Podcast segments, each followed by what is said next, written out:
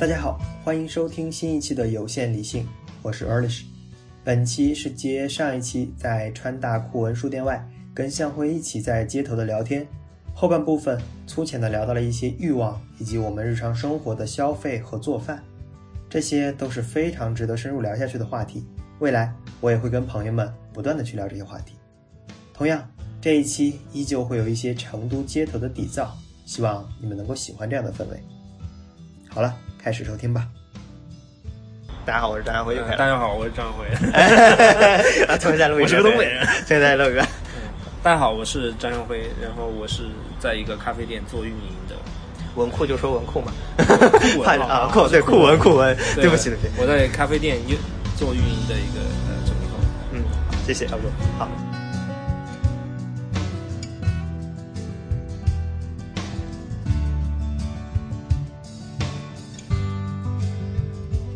啊，OK OK，其实我最最初的想法是这样的，就是我认为欲望它本身不是一个，就不是你一个人的事儿。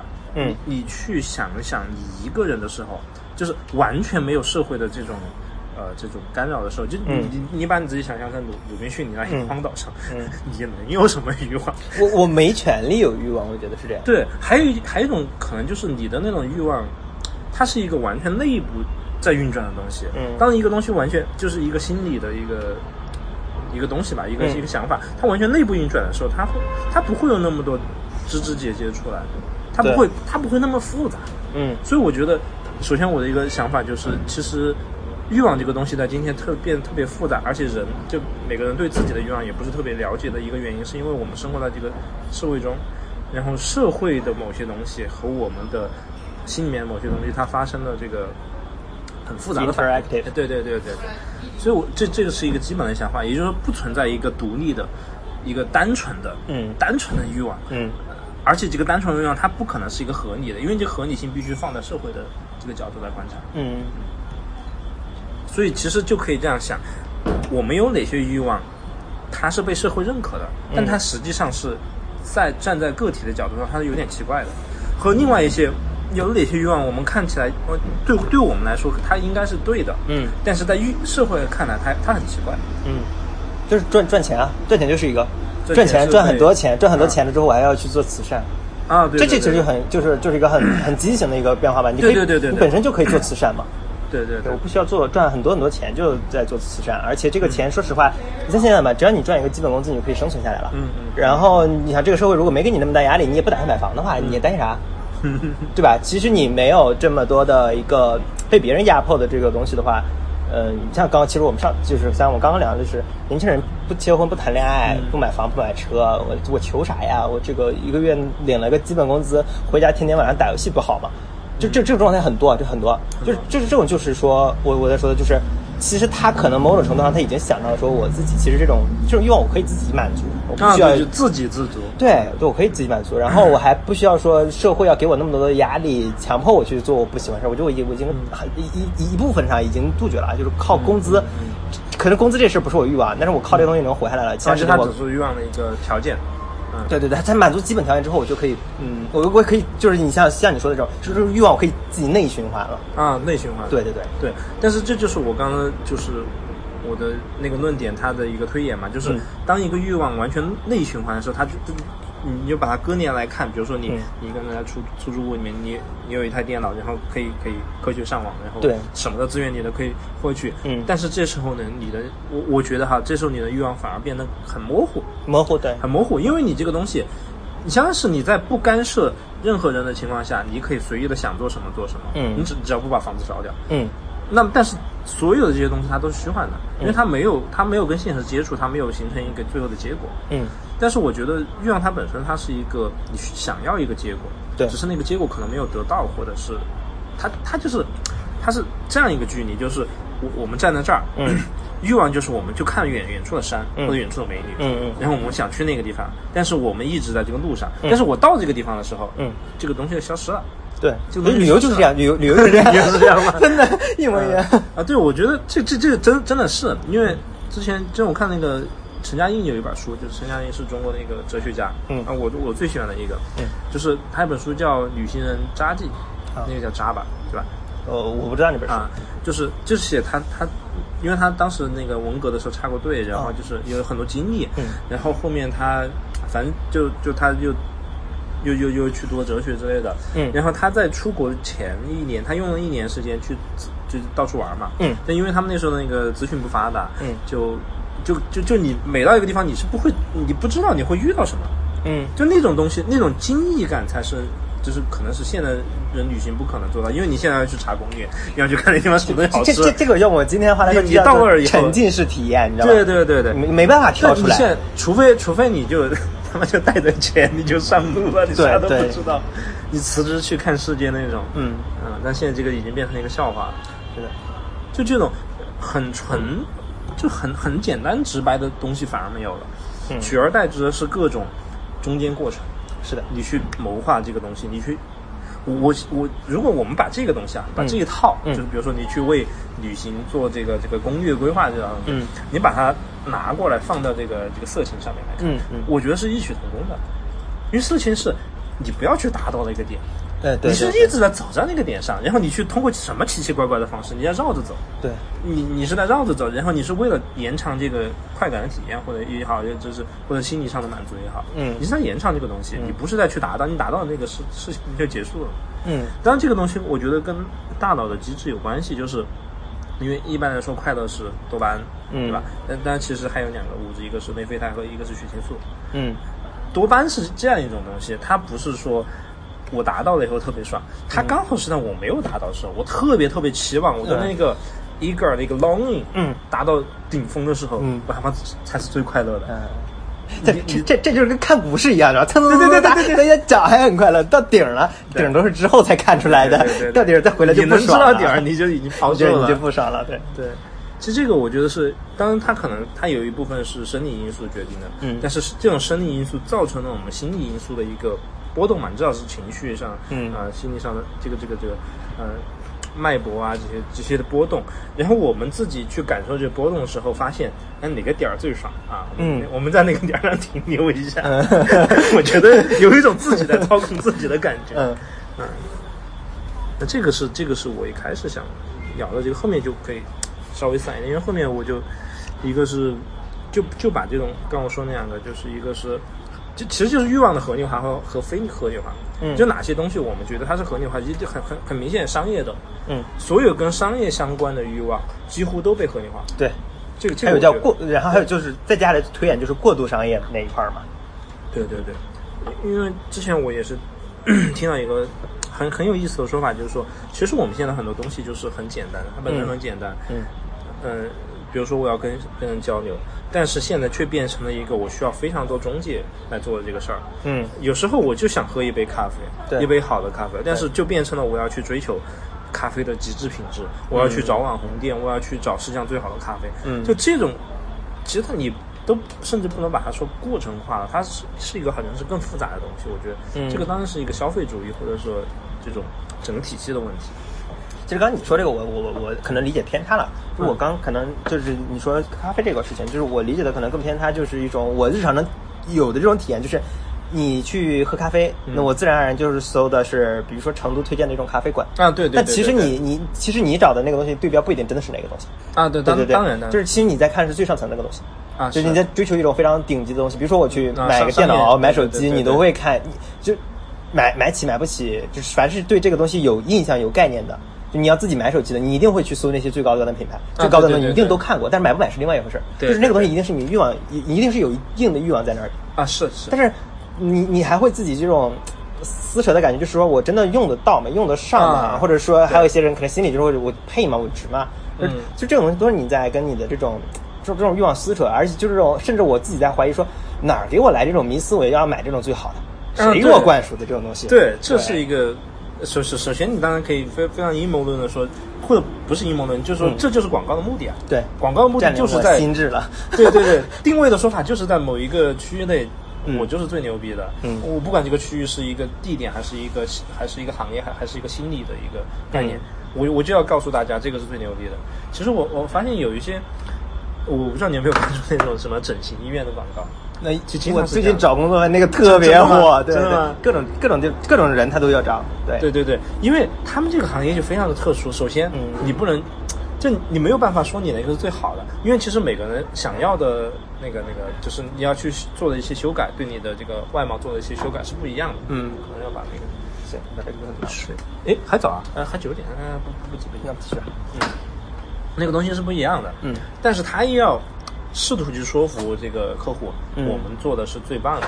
对那其实他，我我发现他们的广告侧面有一些点啊，比如说把自己包装，就是就是把客户，他他们他们有个策略是包装客户，不是、有时候不是包装自己。嗯像自己你可以说我我是这个成都区最牛逼的，怎么嗯怎么样。嗯但其实这种东西对客户是没有效的，他们去包装客户，嗯他他他们对客户说你不整容会怎么样，你整容了会怎么样？嗯。然后你整这个地方，嗯。呃，你修一个什么韩式永久美，嗯。啊、半永久美之类的，然后你去开个眼角，嗯。你一个人，你的人生会变得更自信，啊嗯，诸如此类这样的，这这个就是消费带给我们的这种虚幻的承诺嘛。啊，对对，虚幻的承诺，对，这整应该说，其实整个不是说科技发展也好，还是说社会发展也好，就都都有这个问题。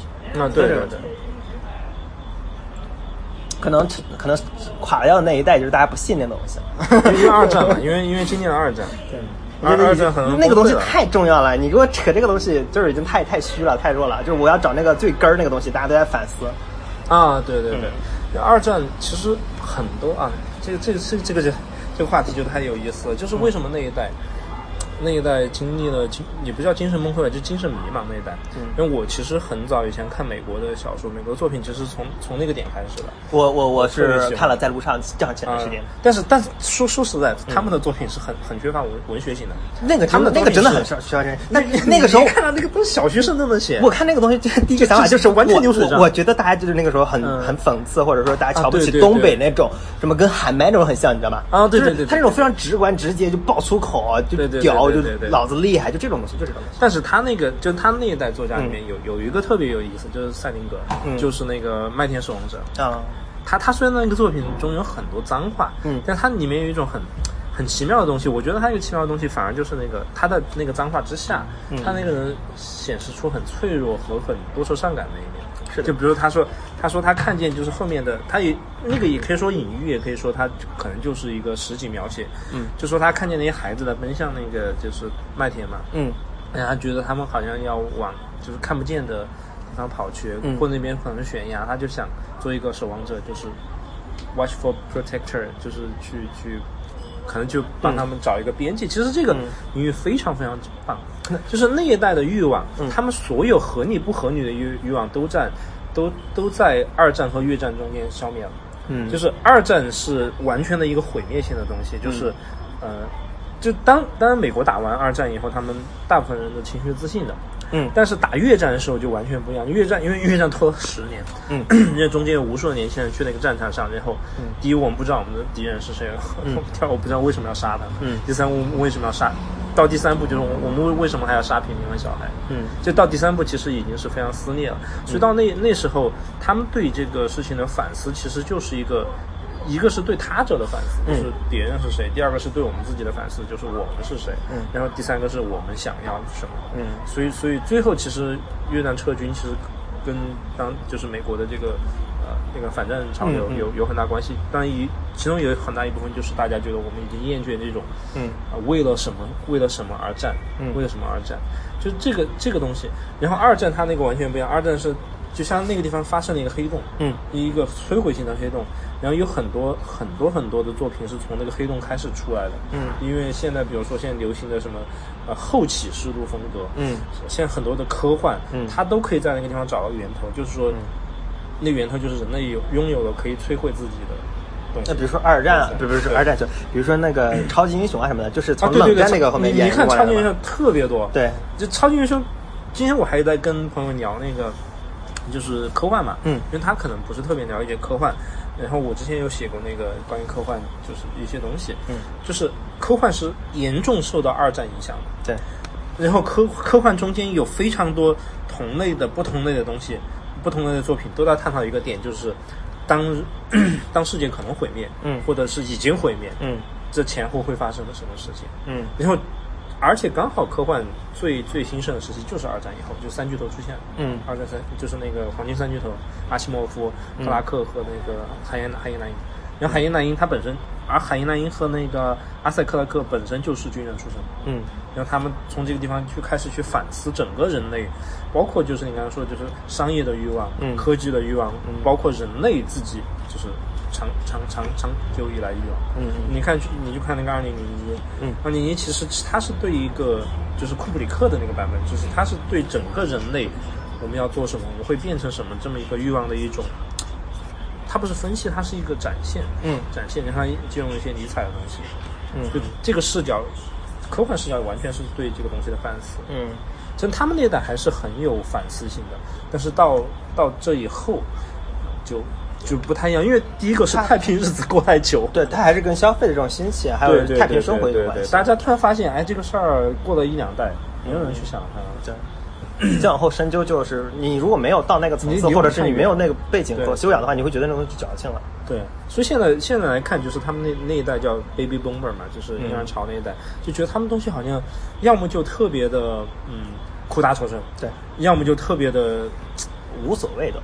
对对，就就就 只有这都无所谓只有态度，嗯。就是现在那个那个就是呃，我看这看美剧那个硅谷嘛，就是里面你看现在那个时候就是还在抽大麻什么的，包括现在啊加州大麻都合法化了，合法嘛对，就这个东西就非常好满足你个人这种欲望啊。啊你去吃你去抽那种就是产生你这种快感、快乐、幻想、虚幻嗯，那个都出来了。嗯嗯但是你会发现，就是其实这个已经是六十年代玩玩剩下的了。对啊，对啊，但是那个时候其实是，哎，你说这个，我那天正好看了一个那个 Netflix 的一个纪录片，就叫《毒品生意》。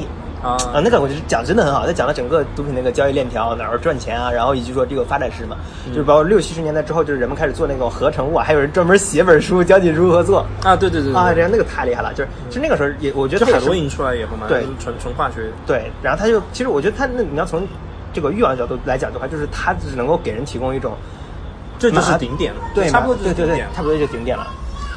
但是后面就是但是但是政政府会觉得这个东西不合理，我要压制你。啊，因为因为你全社会都这样，就就就崩溃了嘛。就是他是后来说这个东西会出现，就是你你你吸食的人太多，就是、啊、人们说这个街上吹了太多 zombie，可能是、啊 对，啊就是喝完了吃完了这个眼神迷离，然后目呆目讷，然后可能就吸过量就死在草丛里了。嗯就是自己街上很多，然后所以就是政府产生这种恐慌了嘛。嗯。然后但是后来去再探索发现，包括说就是加州大麻合法化这事，我觉得肯定跟人们那种欲望也是有关系，因为加州其实发发展很快嘛，嗯。就是我们看到那个都是就是最顶层的那些人，他们发展很快，就他们接下来这一步还要再走什么呢？你发现那些科技圈大佬都在搞一些神神叨叨的那种事情。啊对。对啊，你看这那么有科学科技的背景啊，那么怎么说呢？那么那么理性的那么一个人，他为什么搞这些神神叨叨的东西？嗯。因为我觉得最近你的呃，就不是马斯克搞的那个脑机接口嘛对然后有好多人在聊这个事儿，我对这个事儿是非常悲观的。就第第一个，我觉得他做不出来，我也非常悲观我我觉得这这这做不出来。第二个，他做出来以后会运运用什么东西，有一个肯几乎可以肯定的方向，嗯他会比现在的毒品更，呃，就是如果如果这个技术到达了它的顶点，嗯嗯它会比现在的毒品更好的去操纵大嗯，脑一键爽，真的一键爽就。一键爽，你你就像那小白鼠一样，一直按那个键你就把 对。但如果它在某种情况下，它它可以控制你不死，嗯，就就比如说按嗯你你快乐的晕过去了，哎再把你救回来，你又可以玩游戏了，对吧？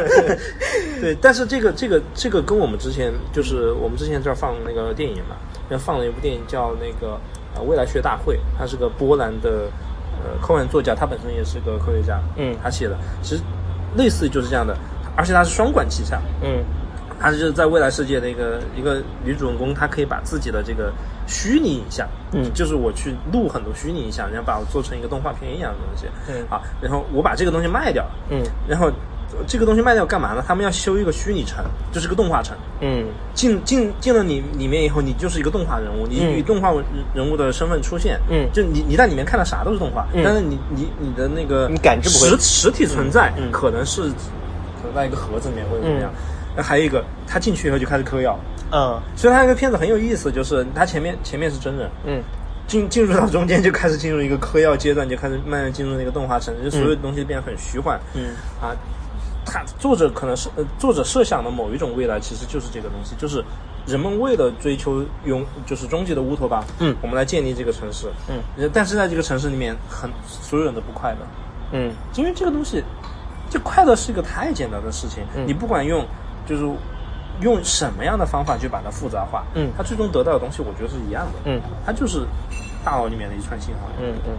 但是但是真正，我觉得如果真正如果把快乐作为一个完全的，就是生活整体的追求的话，嗯，那很快就就生活很快就垮掉了。嗯，诶，你刚刚说这个，我其实推荐你看一部剧啊，也是 Netflix 做的，那叫《上载人生》，叫 Uploaded 的啊，我听说过，我听说过。那个做的很有意思，就是说他说人在快要就比如伤病啊、伤痛啊、就出车祸啊、快要牺牲了、快要死掉那个那个那个那个瞬间，把你的大脑上传上去。啊，然后你就可以去，你看，你看你有多少，看你多少钱了，去个什么 Mountain View 啊那种地方，嗯。然后你这个东西就是它那，因为它是全都是软件嘛，全是虚拟嘛，就它跟现实会有一点点区别，但是你住那个地方就格外的豪华，所以它里面还是有很多那个虚拟的，就是对，它是一种很面虚拟的，对，有很多虚拟的东西，比如说早餐，嗯。自助餐，想吃什么吃什么，然后但是 就这个软件设计的很有意思，就是它讽刺意味非常强嘛。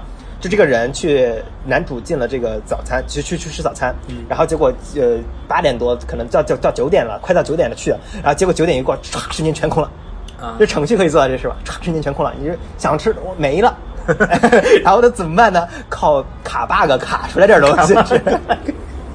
我对，然后大法对，人家就那没吃的了，这个喝点东西吧，然后打开这个柜子，就是一个看上去像是个饮料，手摸上去投影出来的，嗯然后一滑还能换一排。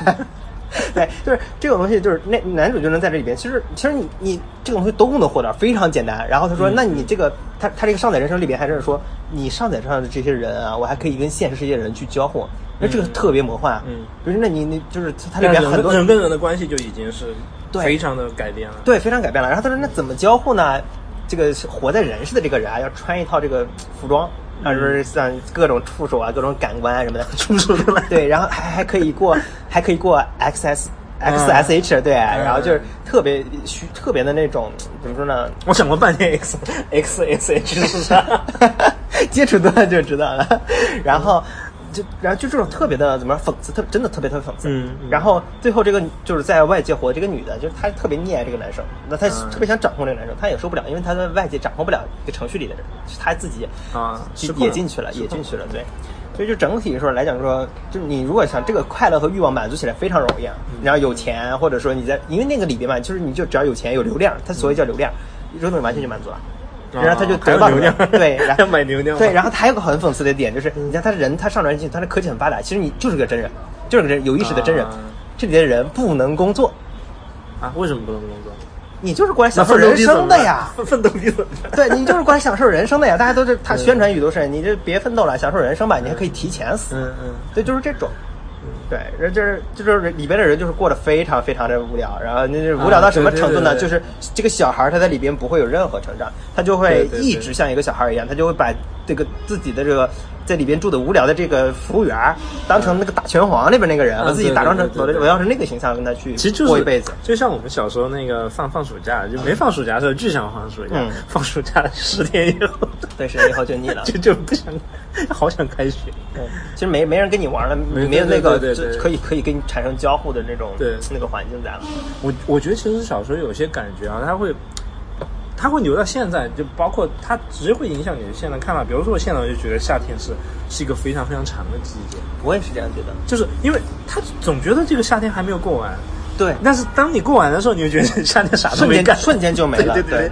就我我我就就是这种感觉。对我前几天其实还发了个说说，我说，嗯。呃，大概意思就是说，反正就每年一到九月份，就九月初、嗯。八月底九月初的时候，我就觉得瞬间这个夏天全部结束了。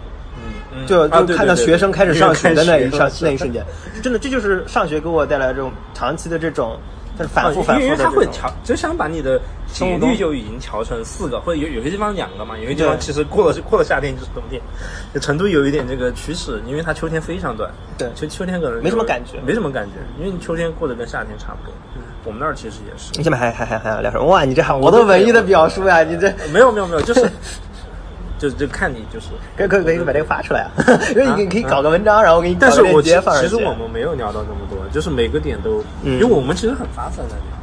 这是有些点涉及到的。主主要是我可能没有那个能力，真的说跟没没有没有关系，没有关系。其实这些点都是为了触发我自己一些想法，只当时我自己想的。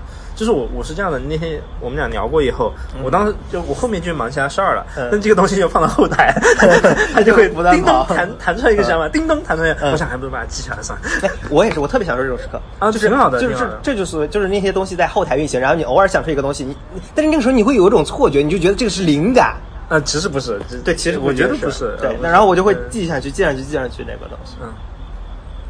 看下边，像与骑象人，介绍一下吧，我还挺喜欢。啊，这是他他是那个，也是一个美国心理学家写的一本书，嗯他这个很有意思，他就刚好跟我们聊的有关系，嗯，就是你的欲望是一只大象，嗯，你你的理智是骑在大象上面的一个人，你嗯。哎，这个他这个视角很有意思，嗯，而且他他他这个视角，他他在开篇里面就说了，他的视角是借用了很多佛教的东西，嗯。因为你你看哈，你的欲望是那个大象，嗯，你这个可以联想到房间里面的大象，对。你平时你也看不到你的欲望，但是它始终存在，而且它特别大，对。特别奇怪。对。然后第二个，哎，你的房间里面啊，不是你的房间，就是那个大象上突然突然出现了一个人，那么你在哪里？嗯。就是当我在说这句话的时候，你在想，欲望是大象，理性是那个人，那我是什么？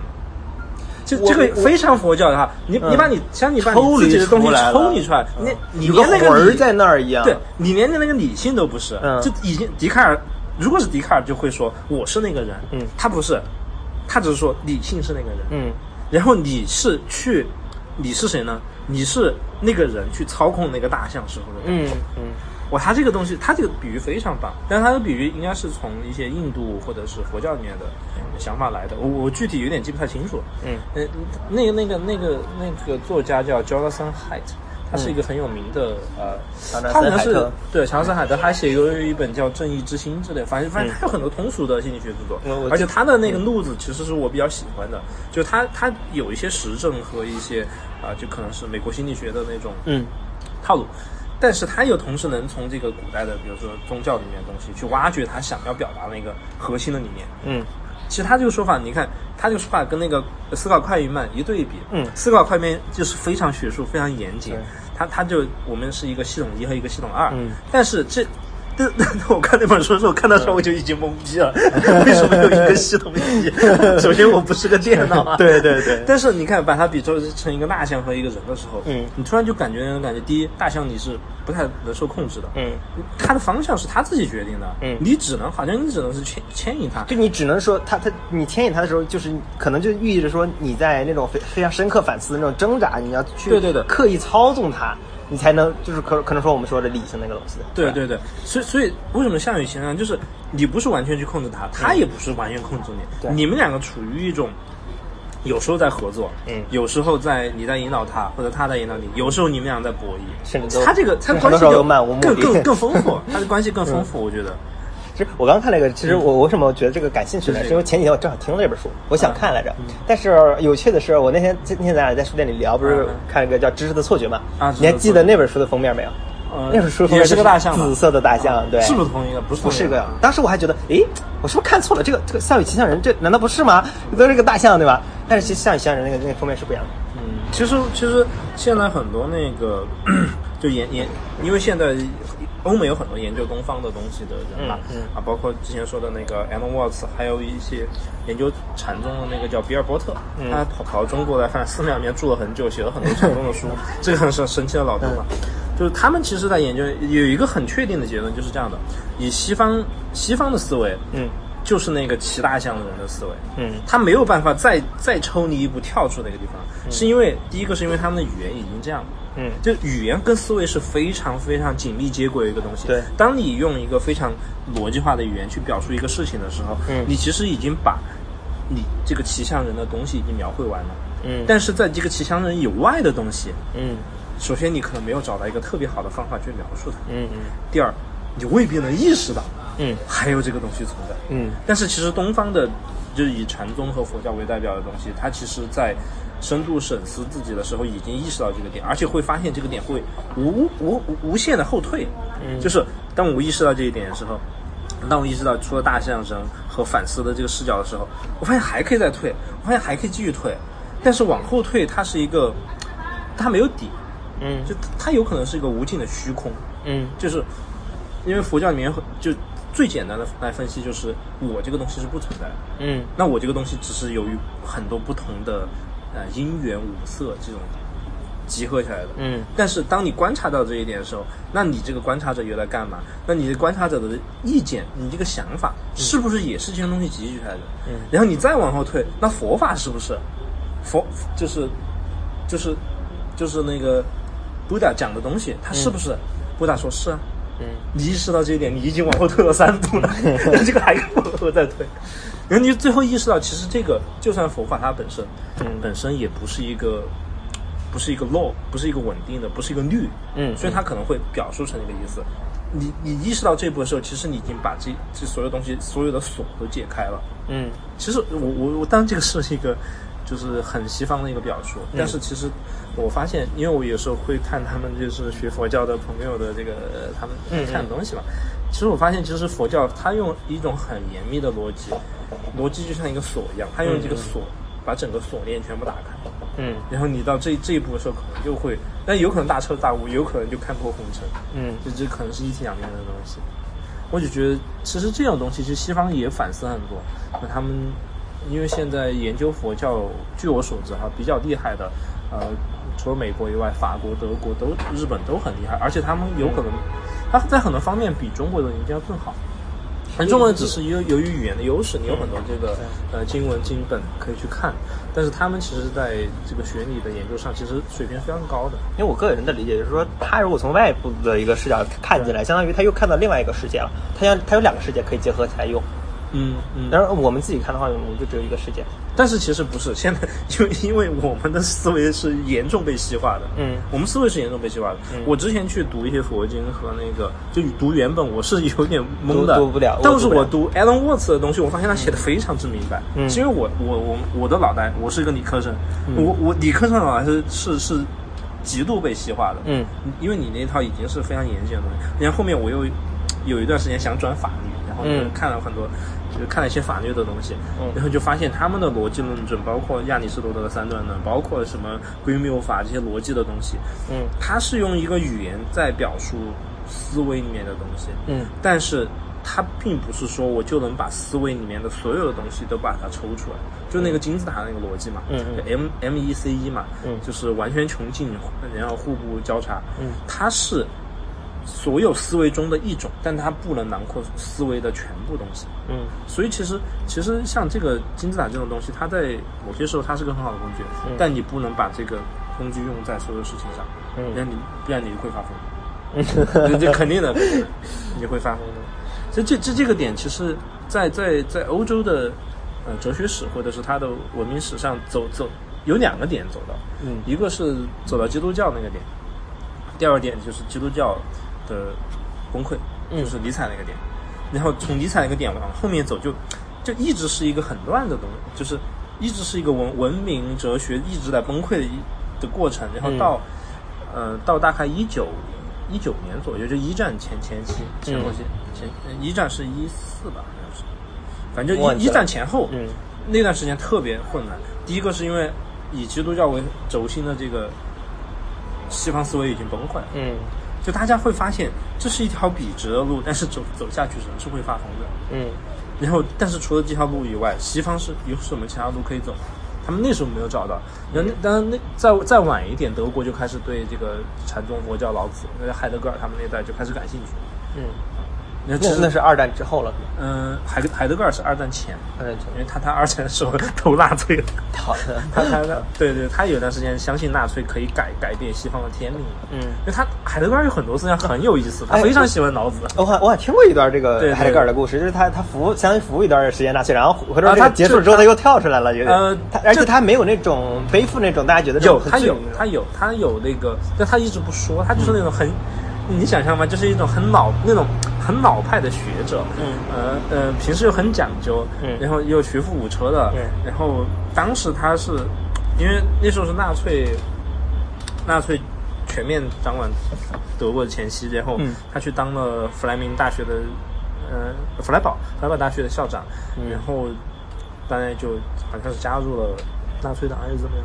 然后当时就是反正整个的知识界就很震惊嘛，嗯，然后就就是那个时候能逃的人都可能都逃了，是吧？就是就是就是犹太人能逃的都逃了，然后然后当时有个典故就是，其实其实有人是认为他是一直有一种把自己的思想转化为这个政治理想的这种想法，嗯。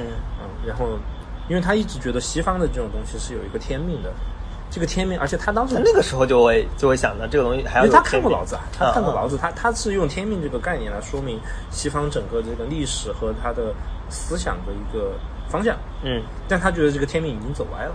这这个判断是没有问题的，我觉得。没有这个判断跟后面马克思的判断，嗯。跟马克思说资本主义要毁灭嘛，嗯嗯。呃，包括马克思韦伯的判断，嗯。几乎是一致的，只是说他们是从不同的方向去来说这个事儿。嗯嗯。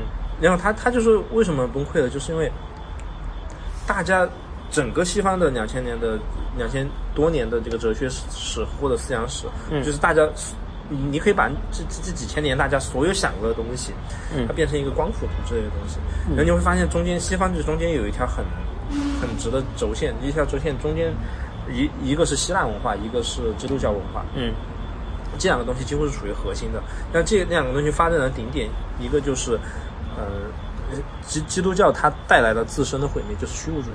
嗯，就因为，但是这个东西要展开讲就非对对对常，就稍微有点复杂。下期我们聊就其实这个点是在尼采那个地方被发现的。嗯。然后，然后尼采在生前是默默无，就是他的生前是没有什么呃著作和名气的。嗯。就他只是在那个小圈子出名，然后他是刚好到海德格尔这个点，嗯。海海德尔的这个时代的时候，海德格尔把尼采挖出来，嗯。把他的著作、把遗作挖出来，然后尼他专门就是讲课，就他的那个讲课的稿写了两本尼采，然后那时候知识界开始重视尼采是整个哲学上的一个很大的转折点。嗯那尼采就意识到基督教的整个的这套东西，它会带来一个虚无主义，就是说最后我们发现我们信的东西我们不信了。嗯我们信的那个最高有价值的东西，我们觉得它会带来呃人生的价值也好，或者是啊、呃这个各种神也好，它它崩溃了，嗯它就崩溃，而且这个崩溃是完全由于自自身的原因引起的，不是由于什么，不像后面那个马克思韦伯分析的，呃是是社会的，社会肯定有因素，但是他自身那个因素更重要啊，嗯就为什么他会走到自己的反面？具体这个我也不懂，我们聊得我们下好远我们下我们下期可以聊的我还挺感兴趣的。主要是我这会儿特别困惑，嗯，哦对对，就聊远了，这个到时候可以剪掉吗？他们心里就是有点像我们刚才说那小丑那样。哦你是不是想聊这个来着？不是啊，这这个其实有一点啊，有一点聊，嗯、的啊，也有一个美剧，就是是当时那个有一个美剧就叫《心理神探》，还叫什么？叫 Mind Mind Detective，好像叫。反反正就是讲两个 FBI 探员，嗯。然后他们是如何从这个实证分析和这个这个科学研究的角度去研究犯罪心理。那我好像这两个人是实际存在的，嗯。嗯，而且这个这个美剧就是根据他们两个的呃就是回忆录写的，嗯。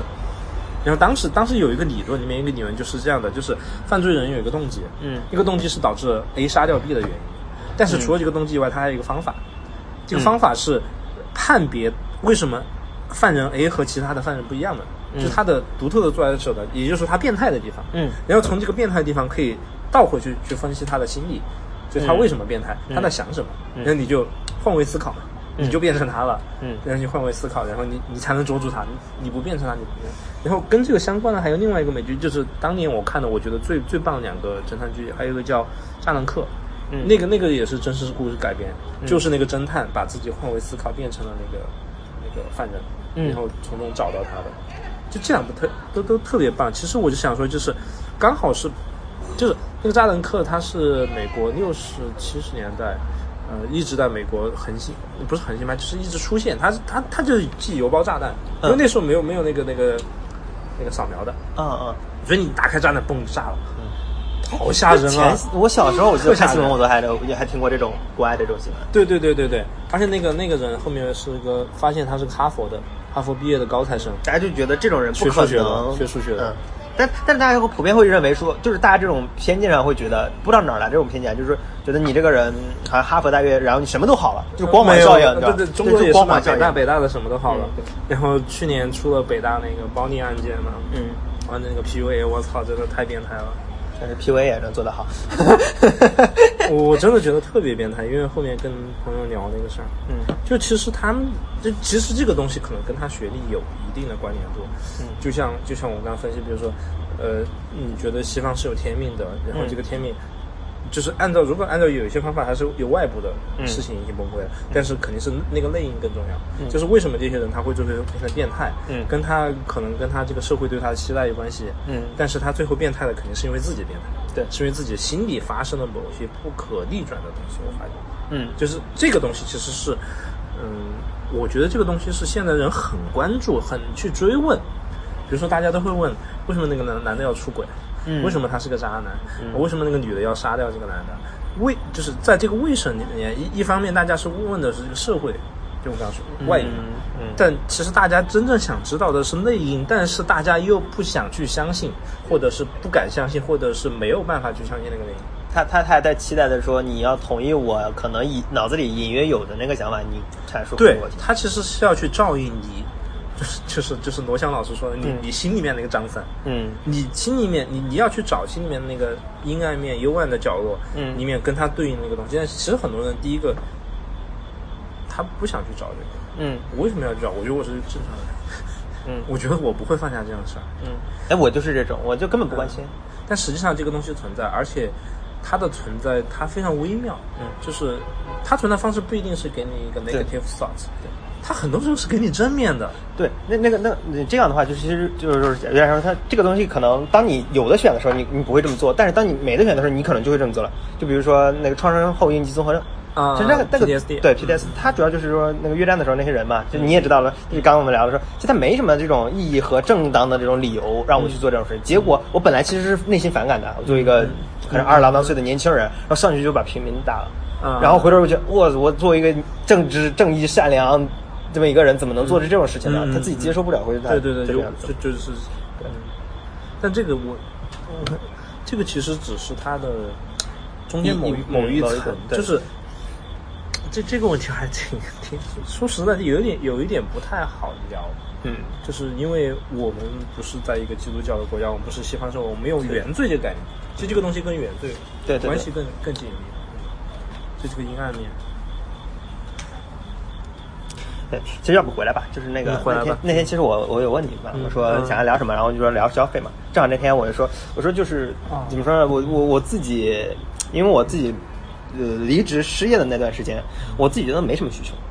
啊，无欲无求。对，无欲无求，真的无欲无求，就只生活必需品嘛。这个买菜做饭，啊、可能不不愿意就叫个叫个外卖嘛，就是没没什么花销了，真的没什么花销了。然后一天你感觉特别的闲，对，就真的感觉无欲无求。但是我突然开始工作了之后，呃，好像，但实际上我那些需求是没变的。啊，没有。你就除了除了坐车上班，嗯呃，在办公室坐几个小时以外，没有变的。但是你我会突然感觉到，我有种，我我突然可能会对未来的这种收入有了点信心，然后嗯开始推着我去做消费了。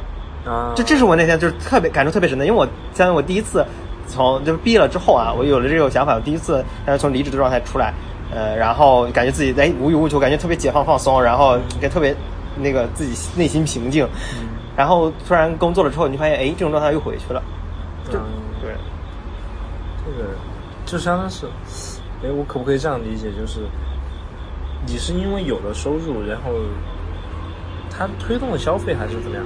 我我不知道是是是我的收入推动它，还是说我自己本身就有，还是说谁给我安置的这些这种这种这种想法，嗯，对，就是他他会到一定，他会到一定程度，就是怎么说？我如果到这个，就比如说啊，你你这么想吧，你现在一个月可能赚了一些钱，赚了一些钱之后呢，你可能肯定要跟周边跟这个社会产生一些互动啊，哎对。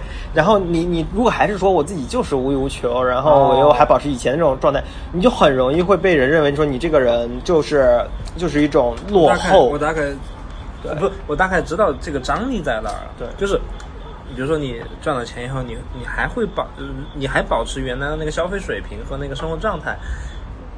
就算别人不说你，嗯你自己会觉得哪儿不对。是的，这是这样就是这样，是这样吧就是这样，对。其实这个是有的，就是 因为现在我觉得像消费升级一个东西，真他妈就是一个，我觉得被植入的最深，就是嗯国内哈，我不知道国外，国内被植入的最深的一个消费主义理念嗯就是消费。嗯。我觉得这个真他妈太神奇了，而且我自己有时候都不知道这个想法怎么来的。我也不知道。我是盒马嗯。的重度用户，我我自从充了会员以后，我发现这个太可怕了，因嗯因为之前我还不知道。啊，你你跟我说要讲你的生鲜爱好者，这个这个呃，第一次见过生鲜爱好者。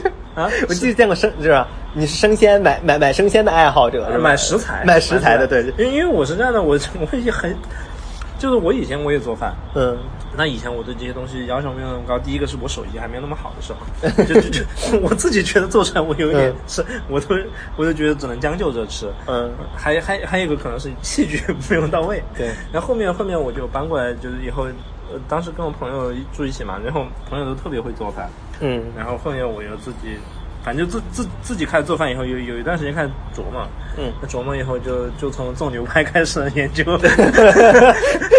后面发现其实牛排并不好吃，嗯嗯。就是因为因为我其实并不是一个特别喜欢吃牛排的人，嗯。然后我女朋友不是特别喜欢吃牛排，嗯。然后后面我就放弃，就西餐这一块尝试了无数暗黑料理以后，我就放弃了。哎，等会儿我这儿插一个点啊。啊你说，你你你做西餐或者做牛排的时候，你会不会就是呃就想你刚刚觉得这种消费升级嘛？因为这啊种小资我就想买情最好小资情调的这种感觉就出来了嘛。不是小资情调，我是这样的，我是觉得 我现在就知无收怎么选牛排，然后有一套方法论以后，嗯我发现我再去看其他牛排，我操，这个是假肉，嗯就是合成，就是粘上去。然后 我试过几次以后，我就不会买那种。然后牛排又是一个他妈消费升级没有天花板的，对你能买几千块、几万块的都有。是的。然后我我现在有一个朋友都是这样的，因为他才就从美国回来嘛，嗯。然后美国又是一个牛肉消费大国，就你可以可能花一两千吃到非常非常好的牛排，嗯。然后因为他又在纽约，嗯。纽约有非常多的这种米其林的馆子。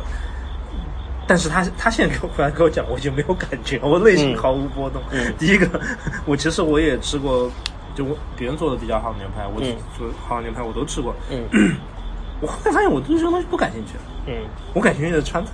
嗯，那那你当时为什么就是呃会会先选牛排？然后好像是因为因为我当时是这样想的，就是牛排是一个很有性价比、嗯很好做，嗯而且还很好吃的东西。嗯就是你可能三十，只是几十块钱，你就可以嗯做出一个东西。对后面发现不是，嗯不是，其实，那这这个可能跟自己喜好有原因。第二个嗯是我觉得其实食材还是很重要的。嗯还有一个就是，其实我尝试过去融入那种呃西方的那种啊他的餐饮习惯，嗯。后面发现我不行，嗯，可能我有一点那个呃乳呃乳糖不耐受，嗯。因为我们吃那种芝士啦，这个、嗯。这个重奶味的东西，我我吃的我很腻的，嗯。所以我觉得我从小到大口味还是一个就是四川人的口味，嗯，所以后面我开始做川菜以后，我的这个水平直线上升，我我我我也比较喜欢做川菜。对，对对，川菜好好回锅肉啊什么的。哦，然后就开始挑战回锅肉，我就开始看王刚的视频，我也是我也是我偷着来发现学的回锅肉。王刚太牛逼了，然后我就反正前前后后练了很多次，嗯，那回锅肉确实太他妈难做了，回锅肉、呃鱼香肉丝这两个是巨难做的，还有麻婆豆腐，哎，我觉得还好哎。你有没有看过王刚做麻婆豆腐？呃，那 好个他妈难啊！看，但是我觉得那个回锅肉还可以，因为我觉得我真的可以切的那么薄，然后我也可以煮的那样子，对。然后包括那个，其实那个，因为它主要还是靠那个调料嘛，人家那个调料味道香，调料的丰富程度，就我我没吃过人家的，但是我吃我自己的已哎经很香了。可以那就可以了。对对，对。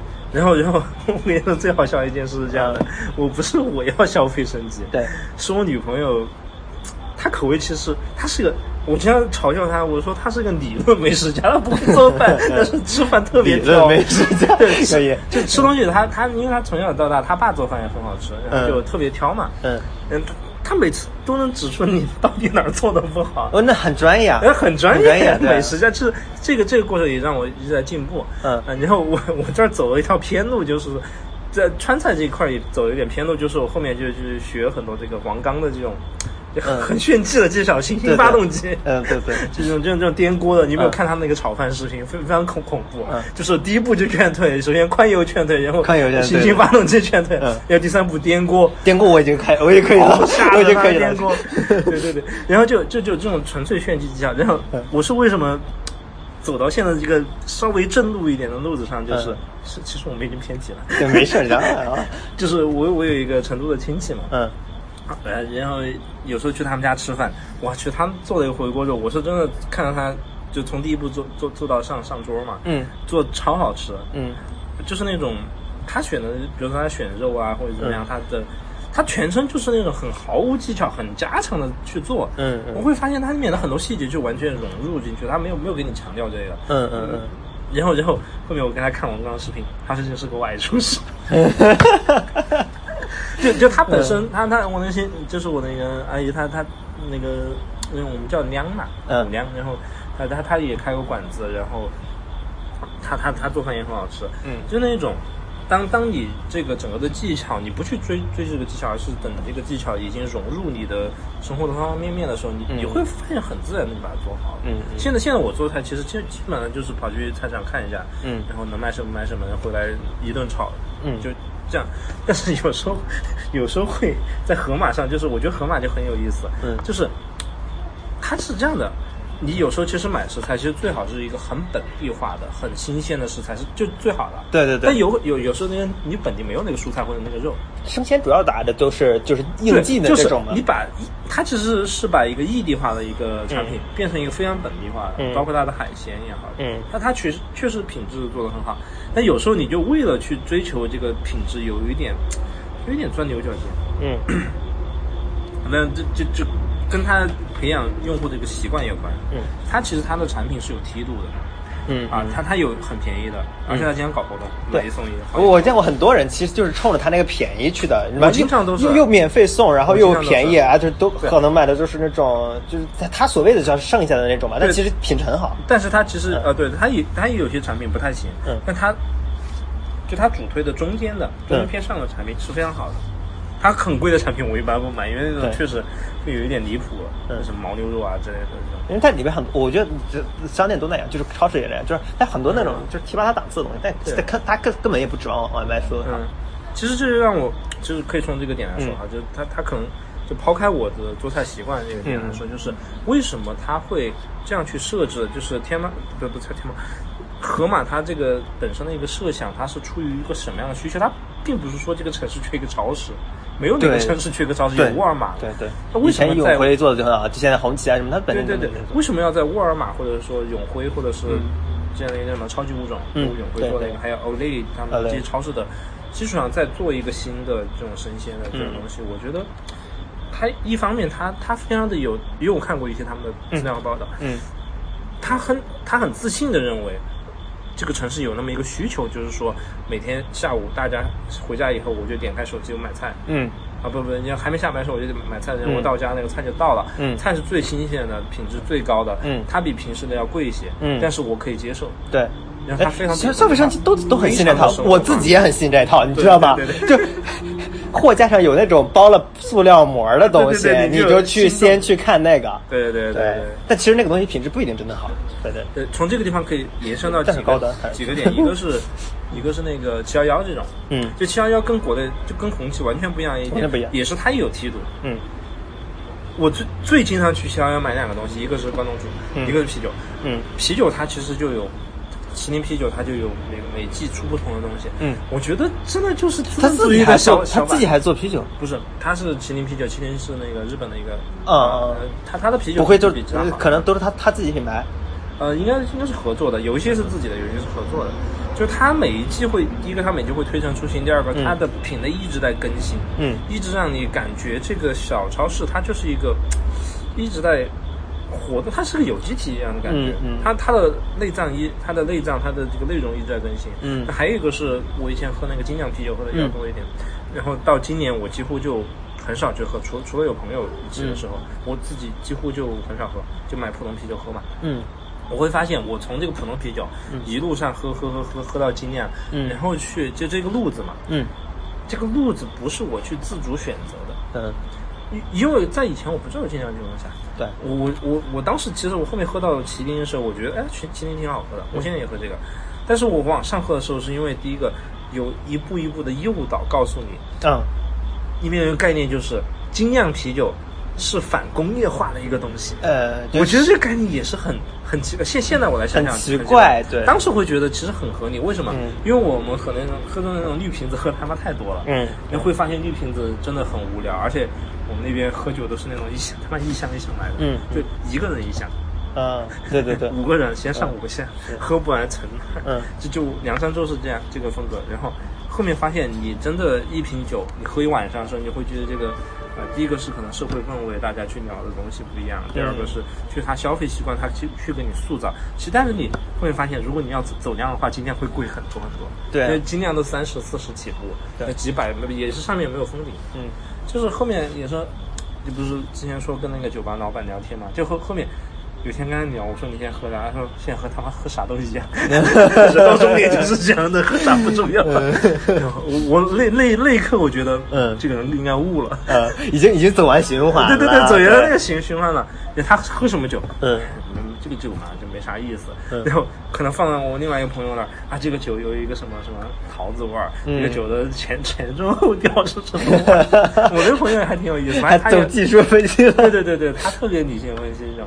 但其实我现在已经快接近这个阶段，就是嗯，可能精酿里面有一两种，嗯它能让我兴奋。嗯啊，我看到这个酒新出来，威士忌里面也有一两款，我会看到这个啊，我我挺想喝，嗯其他的不在乎。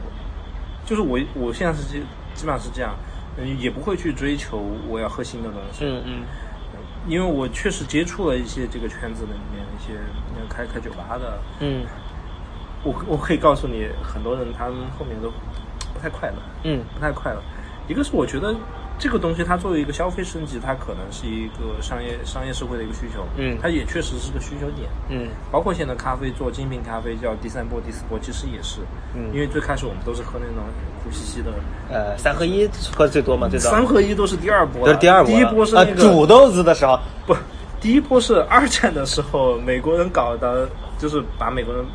他把那个咖啡整个工业化，嗯。然后运到欧洲嘛，然后欧洲战场，嗯就那种黑黑不拉几的，冲个水苦的要死，嗯后面才发明了伴侣嘛。哦。那种东西，那再早一点，可能是那个你刚刚说的那种，啊，我我以为你说国内的，我觉得国内我自己有印象，就是最早就是煮咖啡，就我们看对九十年代片儿里的那煮，然后再后来我自己经历就是喝喝速溶，嗯，对然后三合一对这个路子也是这样的对，因为我现在也从事咖啡嗯相关的一些东西，我也再去了解。其实这个东西它首先是一个工业的需求，嗯你你要说这个需求和这个工业化的发展，就是越来越精细化，从第二产业变成第三产业。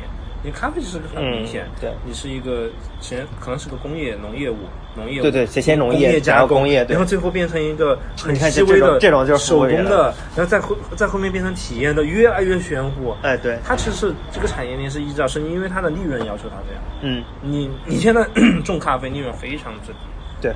而且，但但我看听说他那个种咖啡的利润之低，是因为主要是产业管理有问题嘛？它没有议价权，嗯，咖咖啡咖啡，然后被一些大的那种呃咖啡集团垄断了。对对对，主其实主要罪魁祸首就是星巴克，这个跟星巴克有关系。嗯那其实就是这样说，它是有一个好像是一个生产者的一个角色，然后他来倒逼消费者这样。其实问题也是一样的，就是你从事农业生产，因为你这个确实你你你的技术性啊，或者是你的替代性比较，你的技术性比较低，你的替代性比较高，嗯所以你的就你就这样嘛。但是你要做有机农业啊，或者是你去做精品豆咖啡，那就不一样了。嗯，但是我我的意思就是，我觉得这条路其实，比如说啤酒这条路，我差不多走了一遍，我可能没有到尽头，但是我差不多看到了。嗯因为再往后面喝下去，对我都一样，我就觉得这种追求某某，就它存在一个误区。嗯，如果你去极致的去追求，你认为每件事情都要像他那样，我觉得是错的。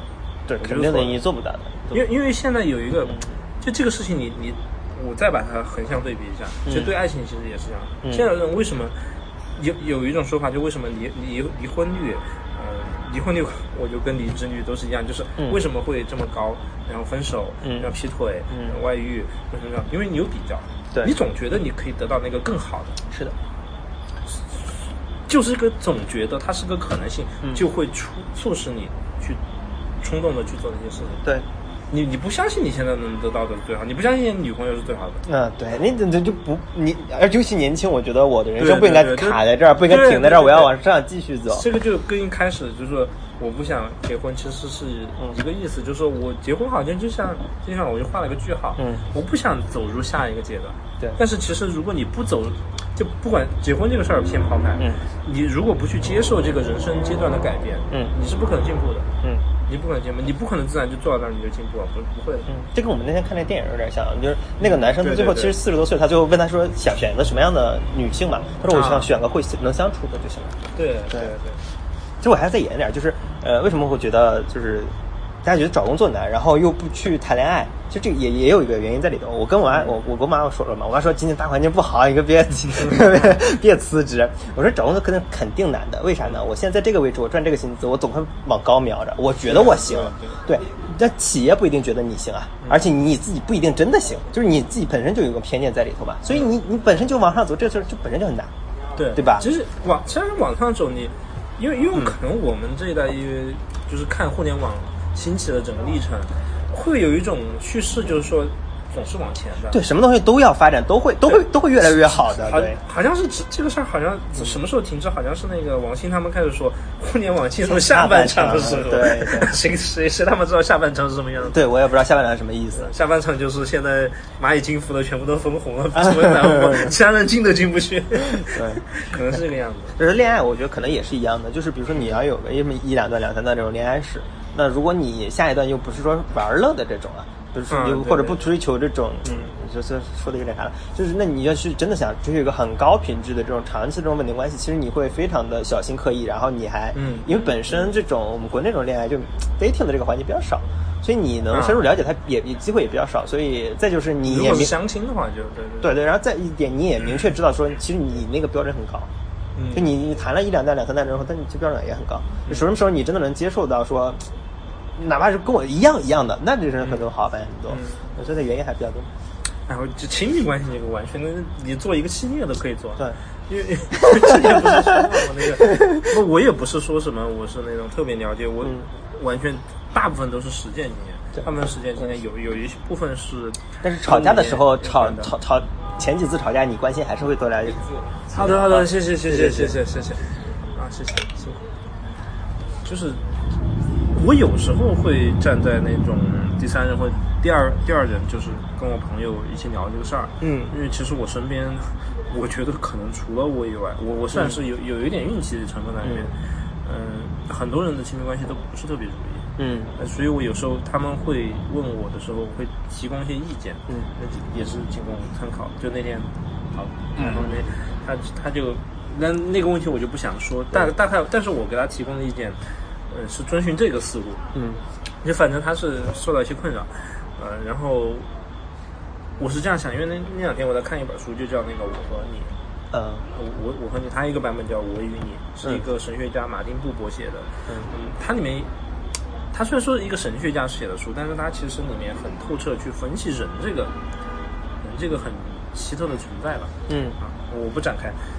反正我是从那里面得到一一点点灵感，然后其实我就让他去分析。首先，你去分析这个人，嗯。就是跟你相关的这个人，嗯。你去分析他的动机，嗯。分析他的想法，嗯。这这时候把你完全抛开，你是作为一个很理性的，就像那个骑象人一样，嗯。你是在一个很外界的，你发现，但但但他可能完全做不到，不不一定完完全能做到，但是你要去尽量分析他的动机，嗯，他有没有可能对你未来产生负面影响之类的，嗯。啊，他他这个人的行为是怎么样的，嗯。他行为和和这个社会标准来比，他有哪些地方是 偏出去的，嗯。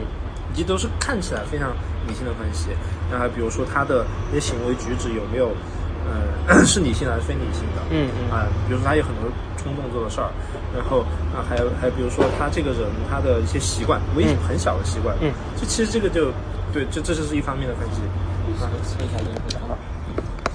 另外一方面分析是让他分析自己，嗯。分析自己其实某种程度上是分析他跟这个人的关系。嗯。然后分析自己要啊，就是就是有一些，比如说你对自己的看法是什么样的，嗯。你认为自己是一个什么样的角色，嗯。你认为你在跟他的关系里面你是一个什么样的角色，嗯。这这些问题都是分析的越细越好。然后你你对你以前的感情，呃，有有一种什么样的预想？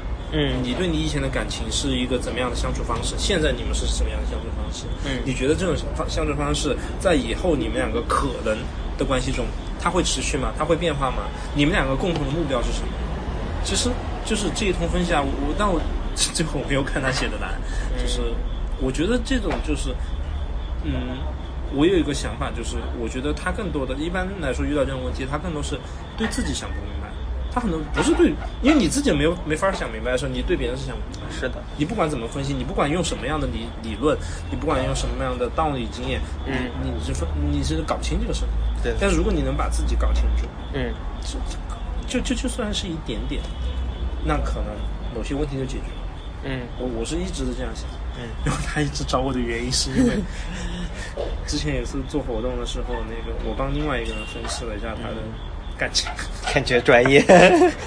其实不是，我觉得有时候是这样的，你必须把自己换位到那个点去思考。但我这个真的很难，就是我不是说换位难，而是说，其实我们这种分析就是非常伤脑子，就是非常非常伤脑子对，然后你还会有一些各种偏见在吧？比如说我，呃，对对对比如说对对对尤其像这种分析，可能跟这种职业优势分析啊什么的也有点类似。我觉得不一样，我觉得嗯不一样，因为这个分析完全是站在我自己的角度，嗯我没有说我是个客观的，我而且我也说这个分析结果分析出来你当参考，嗯就是说这个分析是它基础是你对自己的自我分析，嗯。在这个基础上你再去对它做一个看似理性的，因为我说看似理性，它不一定是理性，是的，这只能叫真的叫有限理性。对对对对，然后如果是我我我换成他，嗯。因为我第一次是帮另外一个人分析他对，嗯。呃，也是也也是一个异性的，嗯。呃，你应该不是爱爱情方面的，是一种嗯欲望或者是呃，反正更复杂一点，稍微复杂一点的感情。然后我我是把我想成那个人，因为我有类似的经历，嗯。我有类似的经历，然后我去把这个经历去类比，嗯我把这个经历类比，然后我去分析我我在这段经历中我的那些不舍、那些很纠结的感情，嗯。我分析了以后，他他可能有一些领悟，嗯。但这个东东东西非常的，就是说你不一定能找出两个人嗯他就有相同的，是的，对。其实我第一种就是我后面那种分析，其实更像呃一个女生对女生的分析，嗯。不像我前一个分析更像一个男生对对女生的分析。其实我想说的是，是是两也也是两种非常常见的一个认知偏差，是不是晚上这个大车就会就会可以允许过了？好像是吧，十点，嗯我不知道应该是？其实我说的两个，嗯，两个两个两个非常容易产生的这种偏差，就是说，呃，你看自己的时候，就是我说做做这种你对别人分析的时候，或者你对你自己分析的时候，嗯就是你你很容易把自己分析的好，就是这种好是那种。比如说，你能做到什么五分吗？十分吗？但实际上你现在可能三分，然后你觉得我自己未来能做到五分，然后你给自己标了五分，然后你期待是十分，然后这时候你甚至可能标到五到七分都有可能。就这这这是一种非常非常非常常见的偏见，就是你在做任何那种什么职业分析的时候，你可能都难免就就你基本避不开，就基本基本避不开，所以就是啊，就是呃有一种优化自己的倾向。对对对，然后同时呢，你还会另外一种非常常见的偏见，就是我觉得我上期跟那个人聊，其实聊的非常核心的，就没有那么认真啊。但是其实聊完了之后，回头看那个理论是匹匹配的，就是你非常容易去用动态眼光看自己，你觉得自己是变化的、啊成长的，我还有机会 对我还有机会。然后，但是你会用一种很固定的眼光啊，去看别人，对对对对对，这是一个很很重要的偏见。对对对，非常打破这个偏见的一个很核心的点就是一定要忠实。对，就是你非常非常。也就是说，你最最好是第一，你最好跟他是面对面交流，嗯最好是面对面。第二，你在对待他的时候，你不要把他当成一个客体，嗯就是就我和他里面那本书里面有提到，就是当你把他当成一个客体，你把他当成一个对象，嗯把他当成一个服务的对象也好，或者是什么样的对象也好，嗯你去来做这件事情的时候，整个视角就已经改变了。嗯你必须把他当成一个就和你一样的存在，就是就是我和你的关系，而不是我和他的关系。嗯嗯然后我把你想成我，我把我想成你，嗯大概这么一个思路。嗯然后在这个思路里面，你尽可能去保持忠实。思思思想的终身，也尽可能保持语言的忠实，就是你要确定你的每句话是对你自己负责，也是对别人负责，嗯然后也是对整个的真实负责。嗯我觉得如果能做稍微能做到这一点，你的分析应该不会差太多。嗯是吧？就就就算你没有什么奇奇怪怪的方法，对。我觉得是这样的。其实你说这点，我觉得太太难能可贵了，真的太难能可贵了。就这个什么关系都无所谓，就是你能你能做到这一点，啊，对对对对，可以了。但其实这个东西很有有有一部分是是我觉得是经过了，比如说我前面说的这些，啊、别人帮我分析的这个过程，嗯我有些领悟到，我发现其实呃真正用什么方法真的不重要。嗯因为 我们最近我那个朋友也去测了塔罗，嗯 就其实现在很很很喜欢这个东西。嗯而且塔罗这个东西也是，呃，肯定是面对面效果更好，对因为面对面有及时反馈。第二个就是他用塔罗也好，用星盘也好，我我觉得其实都无所谓。嗯嗯其实他更多是看你跟你这个人的交流中间发现了某些端倪。嗯他发现你有这个倾向，比如说你有完美主义的倾向，嗯啊，但这个完美主义，然后它的延伸到另外一端的张力就是你可能有拖延症，嗯然后他他他把这个东西再放在一个更长的时间尺度来看，那么你有可能会有一些想法、有一些愿望，你是现在没有办法完成的。嗯。你没有办法完成的原因，一个就是你不知道怎么把它变做到完美，嗯。对吧？这这其实是一个倾向，然后你相当是把它延长、把它扩写，嗯。然后这这这一个整整个的一个这个操作，其实你不需要不需要任何的方法，嗯。你只只需要跟他接触，你就可以联想到这些东西。只要你的经验足够稍微稍微丰富，也不是足够丰富，稍微丰富，你见见过一些不不一样的人，嗯你就可以得出这个结论。这这这这个就是人人和人之间沟通或者见见面才能做出来，就机器是做不到这个事情。对对对对就是这个我我我是在哪个本书里看的？就是人跟人的这种能力啊，它的它它它它它比记忆力是比不过机器的，嗯比模型算它也比不过这个机器算的。但是人最牛逼的点在哪儿呢？就是人你看看很多东西就忘了，但是忘了是有好处的。对对对好处是什么呢？好处是你可以。你明知道自己要忘啊，所以你看的时候呢，你可能会不经意间会把一些东西抽出来，就是一种会把它做成抽象，抽象到你可以应用到很多场景下。比如我们所所说的，我们说经验，然后我要告诉别人，对，其实就是这种抽象。然后还有一种人类，就是叫叫超忆症，就这个人过目不忘，就是、哦 就他过完一整天，然后回头还能坐在这儿给你讲一整天他昨天发生了什么，就一点不差的那种。这这个其实我觉得好累啊，这个这个。对我有一段时间特别敏感，嗯就是对对我经历的所有事，我看到的所有事，嗯。我我会记住非常多细节，然后嗯。这种感觉就是觉得巨累，而且晚上睡不着，嗯。就巨累。后面我我也不知道是是什么原因，喝醉了嗯还是反正就调整线，我现在就状态会稍微好一点。然后后面我看了一些就天就是那种他们被称为天才的那种传记，嗯。很多天才是这样的，对。就。呃，有有有可能他没有办法去把这个状态调回正常人，对所以他必须承受那个巨大的信息量带来的对，非常非常大那个信息量。有很多人就疯掉了嘛，有些对，自杀了嘛，对对对，抑郁症非常多。就是对对对对对对，当时我第一眼第我没有看到后果啊，但是第一眼就是大家会觉得，哎，这太好了，这个背个题，明天考试肯定用得上，对吧？但是那种对他来说反而简单。对对，那种对他很简单。但是他说，当你去涉及到抽象分析的时候，你问他什么这个品种的狗跟那个品种的狗有什么区别，他不知道。他他不知道，你知道吗？他只能跟你比方说，哎，这个狗怎么怎么样，那个狗怎么样。但你问他区别的时候就不知道了，他他嗯他跨界应用不了，他那个机器太多了，高高速运对对对，他理解不了很多东西，然后所以他就自己那种可能有大概八九成的人就是都是抑郁的那种。我我想去上个厕所，去啊，实是吧？我是看他的门关不关啊。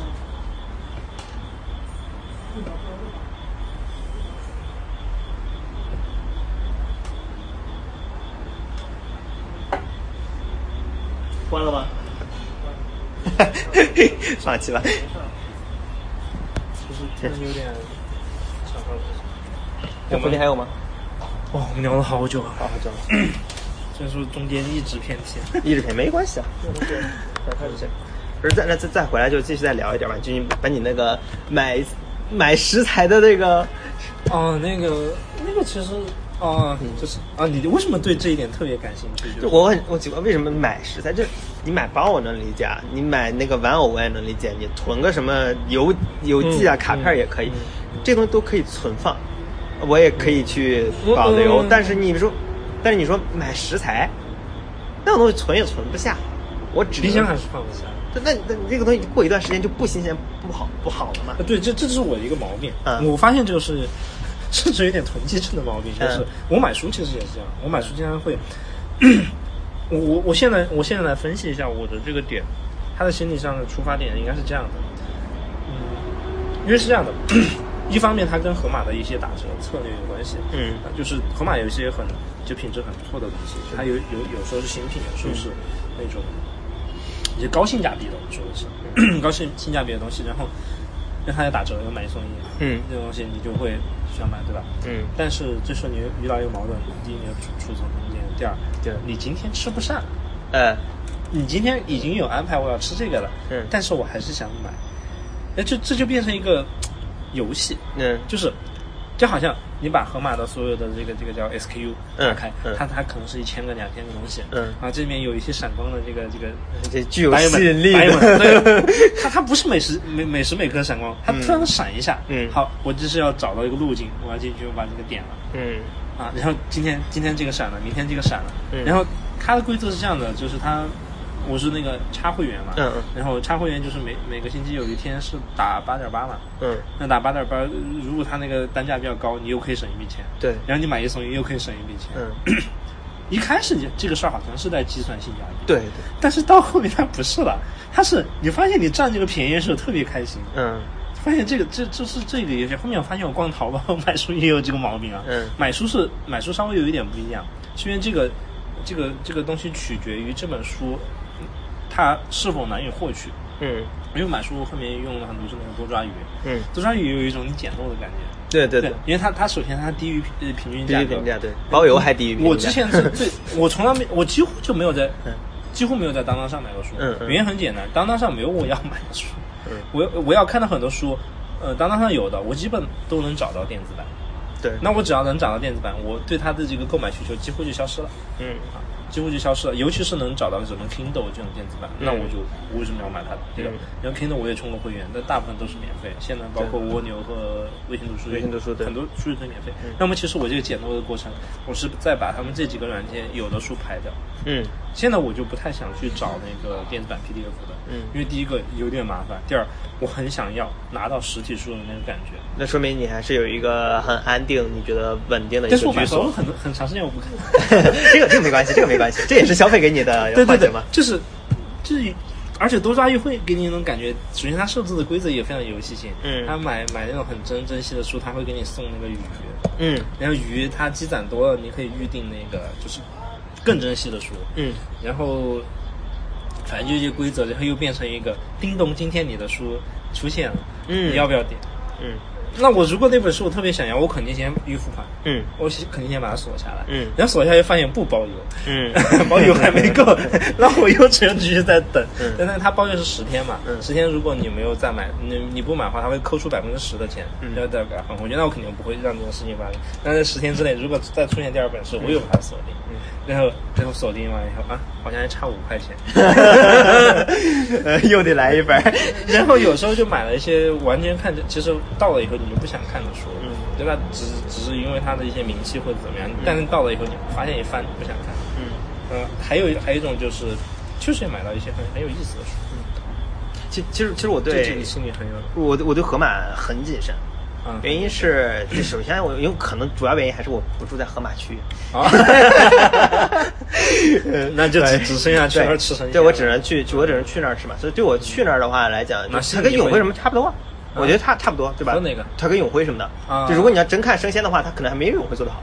这个我不知道，因为我没在因为因为永辉的生鲜做的是就是就在行业里是顶数一数二的嘛，就是它那个配送特别好。嗯然后呃，我我我最担心的点是什么呢？其实是盒马给自己的广告语，盒马给自己广告就是它是叫做。是以数动驱以以数、以数据驱动的一个是的是的对它要提高各种什么平效比、屏占平效比和各种效率什么的。对对对对，就这个东西就很很很什么，就你他会就你刚刚操纵你？对对对，就他跟你说的，你刚刚描述的那个。其实我我也觉得这个游戏在操纵我，对啊，就他他是，嗯你你发现你从你有需求变成了商家引导需求，是的是的，对，就跟你看直播一样，那个那个直播那个就是那那都不到引导需求了，那是那就真的是情绪上来上来冲动消费了，对对对对就不一定有需求在，就只是突然觉得一瞬间哇真好买，然后你就就完了，是的是的对，就他那个路径演化的太快了，所以我现在比如说我自己也是，你我我一搬家我就需要一点多多少少需要点东西，你一逛淘宝就就就就就可能会买多，比如说我明明两个垃圾桶够了，但是我突然想这个为什么？不是没有买那么多垃圾对，我？我我就是比如说我这两个居居住的屋子，我平时都在这儿，然后客厅我什么都不什么都不干，我可以不放垃圾桶嘛，也很好看。嗯那你突然就觉得，咦，这边买一个，但其实我那个时候是分不清我是被看了东西看了东西被引导，啊还是说我真正需要它，对吧不？应该说你愿意相信哪一个？对对对，我所以我现在专门搞了个表，你是你是金牛座还是处女座？对，都不是，我是天蝎座。我主要是想判断一下，我到底哪些，因为我我突然感感觉我我感觉啊，因为我是觉得，哎，工作了好像经济上有点保障，但是我一看银行卡，哎，负担，怎么怎么没没还，怎么没多？花呗还没问。对啊，然后就然后我就我看钱都花哪儿了，然后我现在就搞了张表，就每一笔消费支出我都去就只打两个标签，一个是消一个必须还是一个不不必须。嗯，然后我发现就就就吃啊喝啊上面，但是你会发现还有个 tricky 的点就是，去全家买咖啡，他回回都说买买买二买两买第二杯半价。买赠，对你又拨了两杯是对吧？对对，他说买 买满赠也一样，他说买买十杯送五杯嘛，其实就是第二杯半价嘛。啊对，然后这时候你就你就纠结了，我这个东西我分不清它是引导我消费还是我真的有这个需要。嗯嗯嗯，对，就是这种模糊的地带开始出现了。当然，当我有当我有这种记录的时候，我就明知道我其实开始拒绝很多这种消费。那其实其实这是一个很好的自省吧，我觉得是。但但是纯是主要，我觉得最主要的原因还是因为我自己现在住那个地方，就是它没有附近那种非常繁华的这种商业区。你是故意搬到那么远地方去住的吗？还是说，真的这个、这次的话，因为最近美团这事儿闹比较火嘛，嗯，就是外卖对被困在系统里的人嘛。嗯然后我我当时其实看完了之后，我第一个是反思我自己，我觉得挺庆幸的，就是我我我搬自从搬家之后就没吃过外卖，嗯啊，要么自己做饭，要么在公司的话就在旁边那个便利店里可以吃。嗯然后就既从从来不点外卖，我就真觉得这种啊，这这这是一种一种自由，就你不需要被外卖捆绑，我什么时候想吃就吃，我自己在家煮个面也是吃。现在的这种，因为最近我们在我我在接触一些这种，比如说，哎，我就不点名了嘛哎，当然美团肯定有嘛，对。嗯，但还是得用他们系统，反正嗯。他们这种系统的，除不管不管它是哪个牌子，其实内核都是一样的，就是要从。他他就从从一个传统的，比如说我卖你来买，嗯。啊，这种一次性的博弈，嗯。变成了一个多次性博弈，就是嗯。我要把你留存下来，对。我要想方设法的把你留存下来，我要想方设法让你惦记着我，嗯，就是变成一个心理博弈长期的博弈。但是他还想就是重复交易产生信任嘛，他对对对对对。嗯，所、所以说我们这种做运营的，说白了就是，就让这个重复博弈的这个第一个我们成本变少，第二个、嗯。我们让每一个人来相信我们的这种可能性变高，嗯。然后再重复的消费。其实你不管做，我我觉得现在很多东西哈，除了一些很大宗的嗯。商品和那种就是房地产这种东西，因为房地产重复消费可能性是相较教育其他更低。但是很多东西它已经从一个普通消费品变成一个快消品，对。所有的衣服啊，这种咖啡其实已已已经有这个趋势，嗯。那个趋势。上次有个卖茶的也讲过说，因为现在茶也变得年轻化，他也嗯在想办法，因为他本来就做快消的，嗯。他想办法把这个快消品变成快消品。嗯。那其实这个想法你从一开始来说可能没有什么错误嗯。啊，只他就想以一个更高的频率、更新的速度，它变成一个更令你眼花缭乱、缭乱的一个东西，去接触更多的客群。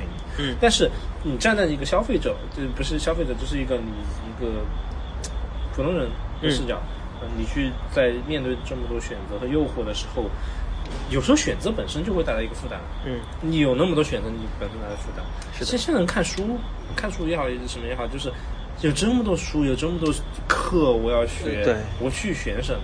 嗯然后这时候你只能，其实你能听到的东西声音，大部分都是市场发出来的声音。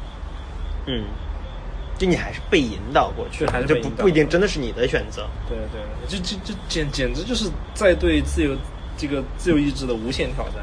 每这天来种就好像你都是可以预测的，嗯。就比如说你，你我用京东嘛，我肯定会买一些非常多的生活必需，我我猜京东一定知道我每个月平均要消费多少钱，对对。对，就哪怕我这个月就是就就真的就可能差别就是我一个月少消费多消费或少消费几十块钱的事情，嗯，除非有那些比如电子产品这种大的消费，啊像生活必需品基本是一样的，他基本上知道你是一个什么样的人。对对。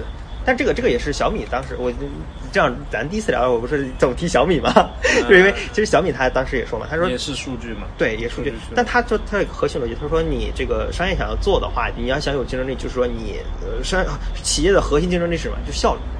呃，效率高了有什么好处呢？你成本变低了。对对对你成本变低了，那那你这个成本只要变低了之后，你就对于市场来讲，你就更有竞争力了。嗯然后第二个就是说，那这个东西你还要形成品牌，品牌的好处是什么？就是刚刚我们说绑定这个心智嘛，就是你这个东西只要你品质够好，然后你的成本够低，然后你还有品牌，然后呢这个人只要有需求，那他一定会绑定到你这儿反复去消费。嗯就小米，你看它对对现在米家族做了一些那种，呃，你看它做很多智能家居嘛，那智能家居里有一些这个消耗品，比如说滤芯儿啊，比如说牙刷呀、对吧？比如说也也什么其他这种东西，我发现我现在已经开始走入到那个那个阶段了，就是我我我都想都不用想，我就开始缺了我就直接买这个，我不挑了。对，就是比较像这个。就是我自己还在反思说，嗯，其实这这另一方面有点说，我自己更争更纠结和挣扎的点是，如果我开始放弃这个东西，或者我不挑这个东西了，就有点像嗯。你要走入结婚那种感觉一样，你知道吧？嗯嗯。就是好像我开始放弃了一些什么追求了，说不清。某种程度上，这个是一个品牌所期望的最好的，嗯。因为它你品牌里面很多分析，它会分析一个是品牌成长的周期，嗯。一个是客户作为一个单个的客户，他的一个周期，我怎么从前期客户变成中期这个、嗯。这个不断消费的到死忠粉，对那么再到可能是下一个阶段，其实他把这些就从一个时间角度上，他就是。这是一个资本主义的一个进化，嗯就是商业的一个进化。他把事情看看看得更长远。嗯那么也就是说，呃用就通俗一点来说，他就把这个事情规划得更长远。嗯那么只要你沿着这条路走，不管你是消费者还是商家，嗯他沿着这条路走，他实现了他的计划，那么计划就变得越来越大，他就可能能延长更更长的消费周期。对的，就从但是从一个现在不是有很多消费者在说反抗消费主义，对对他们说不消费对。其实我觉得完全不消费是不消费不是抵抗对，不消费不是抵抗。我觉得抵抗真正我觉得有有几个路子哈，一个嗯路子当然就是你清心寡欲，你去你 哎住在山，对对有有很多人这样做。现现在不是说 住在山里面，很多人跑到大理去，就嗯住到大理，因为大理它本身，大理旁边还有一个地方叫沙溪，其实我还嗯挺挺挺挺喜欢，挺想去那儿的。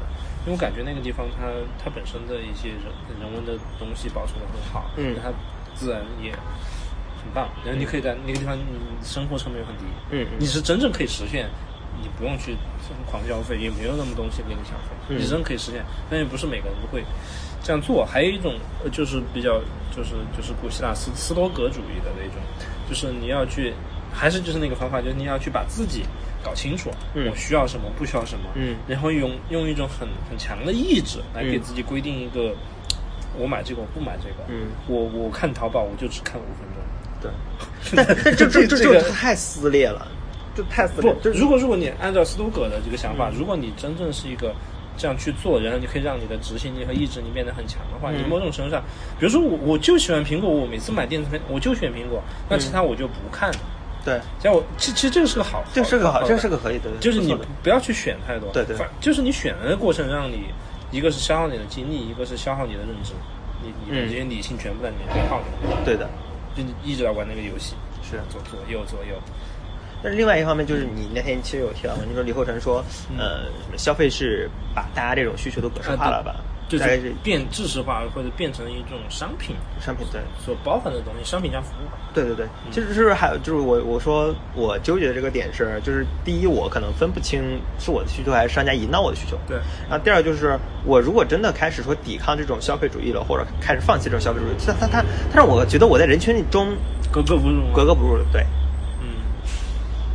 我觉得是第一个是你要保持一个你所认可的合理的一个度的消费。嗯一一个度当然是一个是以你的收入为准，嗯一个是第二个，我觉得是以你认为的品质为准。嗯，就是品品质其实并不是一个特别坏的词，我觉得。不不坏，就是你认为这这样你很舒服，嗯好就可以了。嗯嗯但是再往前进一步，比如说我再花一个百分之五十的钱，对但它可能只为我带来百分之十的嗯收益。不管你是讲性价比还是讲呃用户体验，嗯都是一样。就就就就一般来说，就是比如说你换一款手机，嗯因为苹果出新的手机了，嗯我要不要换这款手机？好，我发现这个手机比就比如说它多花我七千块钱，嗯但是它的性能可能是超百分之十嗯，那我就是选换还是不换，嗯，对吧？就是这你你把这个抉择的过程把它理性化，你可以理性来选。其实我觉得这个是对的，嗯，我觉得这这种方法，当然它可能不适合很多冲动消费。对对，因为我最近也在开始想嘛，就是，呃，我我现在这款手机我都开始想，我我我可能如果能用两三年最好，再用两三年最好了对，再太最好了，就是我可以直接去换个电池，然后我去重复用。我发现我没有那么多需求，我就不相信说现在能够承诺给我带来那么多东西了。嗯，哎，现在今天聊这么多，累了吧？我还好。要不来来来录个录个录个结尾，结尾咋录？哎我刚在在我这儿按，没事，在我这儿可以啊没事。就是就是大概介绍一下，然后我这个反正我的话我就候补嘛，嗯，然后我就大概会说，今天好像我说的有多一点。没关系啊，我可以给你剪下去。对啊，剪刀手，剪成五五分、四六分。对，大概就是你，你看你有什么想法？就是比如说你想怎么样去介绍一下你自己？如果你没有那种特别复杂，你就说那那大家好，我是张家辉就可以了。大家好，我是张辉。啊，重新再录一我是个东北人。重新再录一个。大家好，我是张耀辉，然后我是在一个咖啡店做运营的。文库就说文库嘛，酷文 啊酷对酷文酷文，对不起对不起，我在咖啡店运做运营的一个呃九零后，嗯，谢谢，差不多，好，好了，你刚刚听完的就是本期的有限理性，接下来有限理性正在策划一个关于生活基本的系列，此事源于上周在看《被讨厌的勇气》和《幸福的勇气》两本书，发现书里对几个基本的词汇有非常深度的思考，比如说尊重。当书中讲到尊重的时候，我才意识到，其实我对尊重的理解，在人生的前二十几年里是非常畸形的。书中对尊重是这样解释的：尊重就是实事求是的看待一个人，并认识到其独特个性的能力；尊重就是要努力的使对方能成长和发展自己，不要试图操控和改变他人，不加任何条件的去认可真实的那个人。